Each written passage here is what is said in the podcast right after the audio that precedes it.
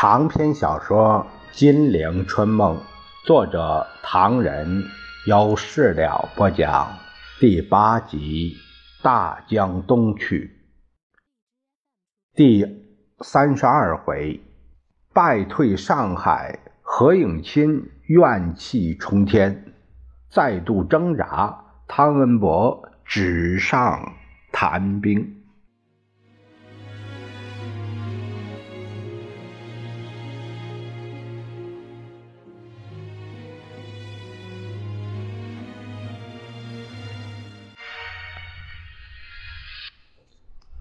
话说何应钦、黄绍谷黯然离开南京，本想直飞广州，无奈好多事情要和汤恩伯商谈。昨天虽然见了汤一面，但还没有交谈，就去了南京。何思虑再三，决定还是找他谈一谈。到了上海，何应钦连霞飞路自己的住家都没有敢去。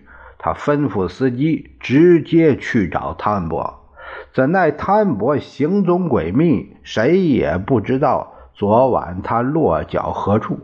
何应钦只好驱车扑到北四川路淞沪警备司令部，先找警备司令陈大庆。警卫一见行政院长驾临，立刻进去报告，却迟迟不见陈大庆。出来迎接，何应钦光火了。陈司令干什么去了？报告院长，呃，陈司令让让让一批名流包围了。啊，包围了？何应钦吃了一惊啊！哎，是是这么回事原来呀，警备司令陈大庆今天一大早刚刚梳洗完毕。客厅里就来了十几个人，这些人当然不是普通人，哎，是上海的精华，上海各界的社会名流，商业界的大亨，知名教授，有声望的这个绅士，他们来的目的就是询问前线的战况。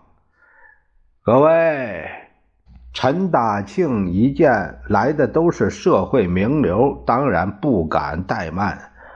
大家都知道局势，呃，呃，是有点那个啊。上海已经进入战时状态，希望各位合作。陈司令，有人站起来了。共产党是否过了长江？江阴要塞丢了吗？共军离上海还有多远？各位。陈大庆故作轻松啊！各位担心前线的战况，我也是完全理解。不过，请大家放心，我们决心和上海共存亡。各位不要轻信谣言。那共军过江是不是谣言呢？呃，这个，这个啊，是有一小部分人。是一小部分人吗？坐在人群里的严慧庆不满的嘟囔着：“不是听说江阴要塞的戴荣光司令部啊？是啊，是是，呃，陈大庆只好硬着头皮，呃呃，江阴要塞啊，呃，是有点那个啊，不过呢，一个营叛变。”呃，现在四十五五十四军呢，五十四军正在围攻啊，顶多几天功夫。这批名流当然不满陈大庆吞吞吐吐的回答。其中一个商界的大亨指着陈大庆的鼻子：“陈司令，你勿要当阿拉氏阿木林好了。”哎，这个陈大庆发作不得。哎，嗯，哪里哪里？严慧庆颤巍巍的起立。陈司令，听说敌港方面我们全线溃败，有这事儿吗？啊，有有。陈大庆见严慧庆发问，而且声调有些愤怒，心想可不能开罪这位老先生，小心的说：“哎，是有这么回事儿。我呢，向来是有一说一，有二说二，不敢哄骗诸位。不过，我军远未全线溃逃啊，过了江的共军早被我我军打散了。”啊，各位知道国军的江防是万分牢固啊，再加上空军、海军、共军绝不能得逞。嗯，呃，已经给打散的渡江共军，根据现在已经分成几段啊，遁入山地。总言之吧，呃，这个呃，这天，这个这个呃，长江天堑，呃。金瓯无缺啊！不要轻信流言啊，自乱阵脚。那共军逼近上海也是谣言吗？五十军溃退到宜兴、吴兴也是谣言吗？幺二三军退到浦东也是谣言吗？陈司令，你要当阿拉斯养盘猴啊？众人七嘴八舌，吵闹不已。陪同陈大庆接见众名流的国民党社会部长谷正刚见状大为不满，他倏地站起来，大发宏论：“各位，上海各界代表的先生，对于这个局势，兄弟有不同意见。现在谈谈，请各位参考。兄弟以前任呃社会部。”后来因为要与共匪开和谈，因此呢辞官不干。兄弟绝不与共匪谈和。现在和谈破裂，这正是我们精忠报国的时候。因此，兄弟又重新出来。现在谭伯司令，呃，军中当军师。兄弟认为剿匪的战争必然获得最后胜利。理由有三呢：第一。公理战胜强权，第二是民主战胜独裁，第三三民主义战胜共产主义。因此剿匪必胜。上海各界人士这怎么也没料到谷正刚会在大白天说梦话，简直把他们当傻瓜呀！个个是愤愤不平，低声骂着有之，当场离去的也有。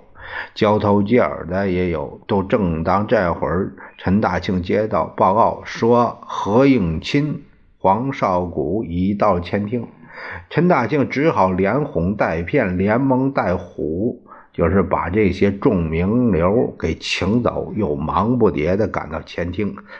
何院长，何院长啊，对不起，对不起，久等，久等。唐司令呢？呃，是是是啥前沿阵地去了？什么时候回来？呃，不，不知道。呃，何院长，南南南京怎么样？何应钦撇了撇嘴，没说话。黄绍谷呃转话说：“哎呀，陈司令一言难尽呐。我们上飞机的时候，警察都准备罢岗了，还没起飞，到处都在抢。”何应钦火气很大，他打断了黄绍谷的话，命令陈大庆。你立刻把上海防守司令石觉给我找来，把这个混蛋警察厅黄振武也给我叫来。啊，是是。不一会儿，上海防守司令部、淞沪警备司令部的几个主要将领陆续进屋。众将领看见何应钦和黄绍谷那模样，知道南京已经完了。上海也危在旦夕，整个司令部就像死了人似的那凄凉。偏巧这时，南京警察厅长黄真武大大咧咧进了屋。何应钦一瞧见他，啪的把桌子一拍：“好啊，你也来了啊！你还有脸来见我？你知道南京成什么样了？你们警察厅吞没了警察的心饷应变费。”警察都不干了，散兵游勇，到处带头抢东西，大批苦力跟着抢，警察宪兵暗地抢，连总统府门口守卫室那房顶都给拆光了。你这警察厅长干什么呢？哎，这黄振武脸色大变，粮食抢光了，抢家具，家具抢光了，抢瓦片。南京市长滕杰家的水门厅也给人家拖了出来，啊，监察院、财政部大门都给拆光了。你叫政府的脸往哪放？抢人的又给别人抢，新街口变成了又抢又夺的战场，这还像话吗？金陵大学的学生被抢东西的伞兵打得头破血流，你是怎么负责首都治安的啊？别说我，就连李代总统几乎闹笑话，行李飞机到现在还不知道下落。哎，给人家知道叫本党面孔往哪放？哎，这这这，黄振武万分尴尬，不知道该怎么说了。你就知道自己逃命，你用公家汽车运送家眷细软，哎，怎么不把你也抢了啊？院院长，有有有些传闻是是实在是，上海。防守司令见何应钦越说越火，生怕出事儿，忙出来打圆场。院院长，这这件事呢，真武兄是当然是责无旁贷。不过陈大庆也觉得在他的司令部不能出事儿，故意岔开话。啊，院长，呃，上海究竟能不能守啊？何应钦很不高兴，守不守还问我呀？汤司令不是说了吗？总裁都有决策。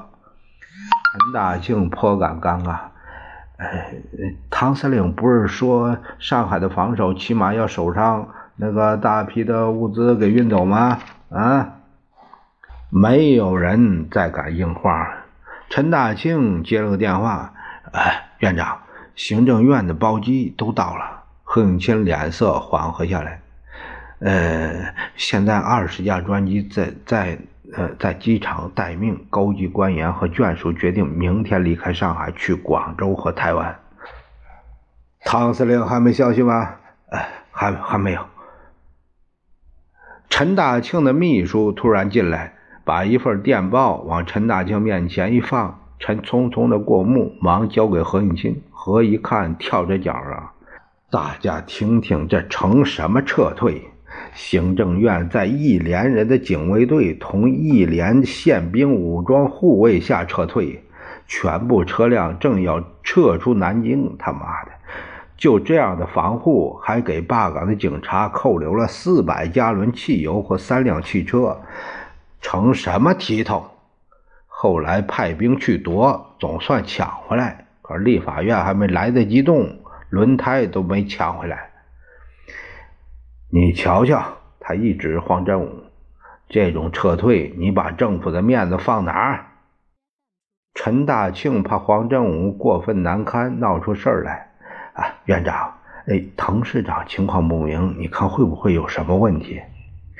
滕杰一定带部队离开，他乘坐的火车走了几十里路，就，哎呀，因此盛传他也被俘，希望不去。报告，秘书进门行礼。南京最后一架飞机已经在下午三点二十七分开出。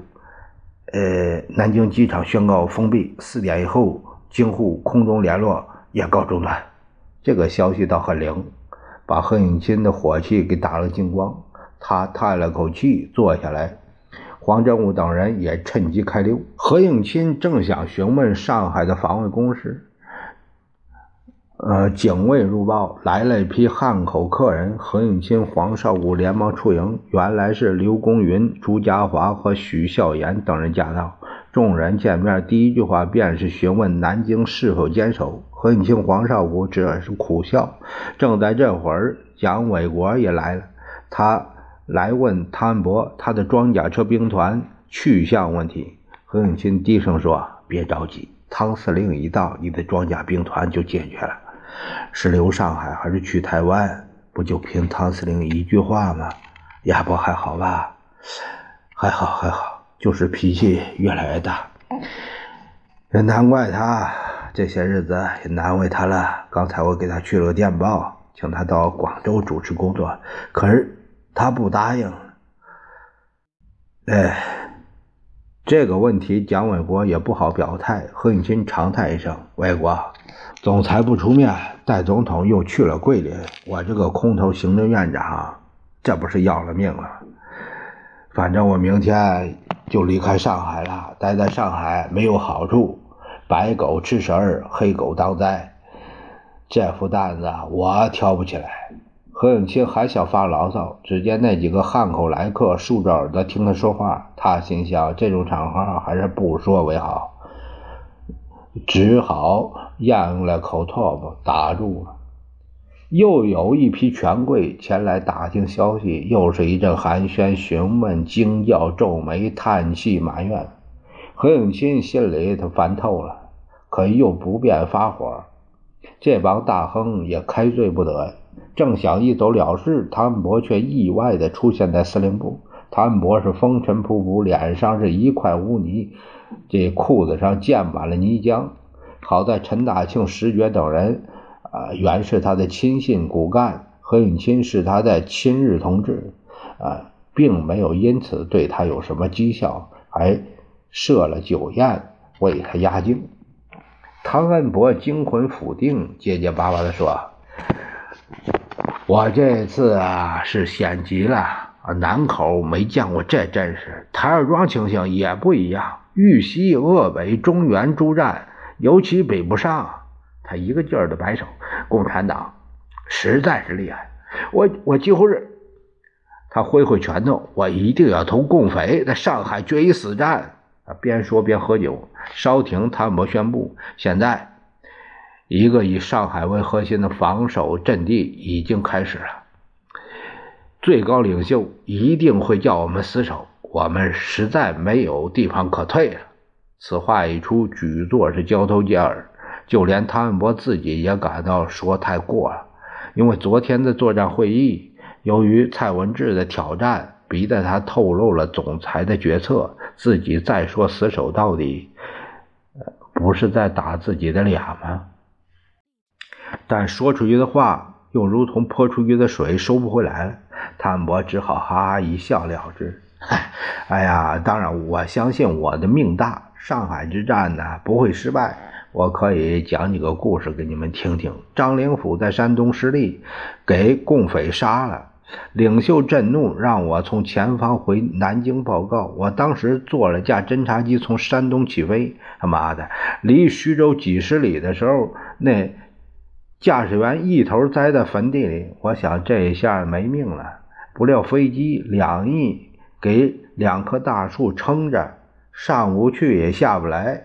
我们俩，我们两个连头发丝儿都没损失一根儿。附近有他们的游击队，我换了便服，一口气儿跑到公路边儿人们其实早就说听说过这个故事，但是没话可说，只好听他说。哎呀，公路边军车多得很呢，但是没有一辆肯停下来。我着急了，捧着钞票在路边对司机做手势，总算搭了车，站在卡车上做黄鱼。到了这个徐州以后，把管军车的狠狠给骂了一顿。这个故事无从笑起，人们也没办法接嘴，更没办法找到汤恩伯命大的根据，个个喝着闷酒。散席后，会议开始。原本要讨论局势，人人对解放军渡江指挥者陈毅将军发生了很大的兴趣。这个国民党将领口中的共匪，一夜之间指挥百万大军过江，已在他们心头变成神话一般的人物了。这家伙我认识。谭博叹了一口气：“哎呀，是个共产党。”老党员真厉害！抗战的时候，什么军饷武器我们都不理他，他就带着他的新四军向日本人要，搞得日本兵一塌糊涂，硬是没办法。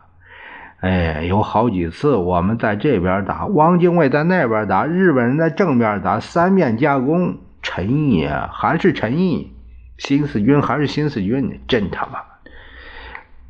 呃，陈毅还能作诗啊？蒋纬国说，据各方面送来的情报透露，这家伙倒还真是文武双全。呃，据说有一年他被我们剿匪部队困在了赣南五岭山脉一个地方，吃的野草树皮，睡的露天野地，穿的像叫花子一样，好几次差点让我们给活捉。这家伙够顽固的，还说什么“诗说断头今日意如何？创业艰难百战多。此去全台招旧部，旌旗十万斩阎罗啊！”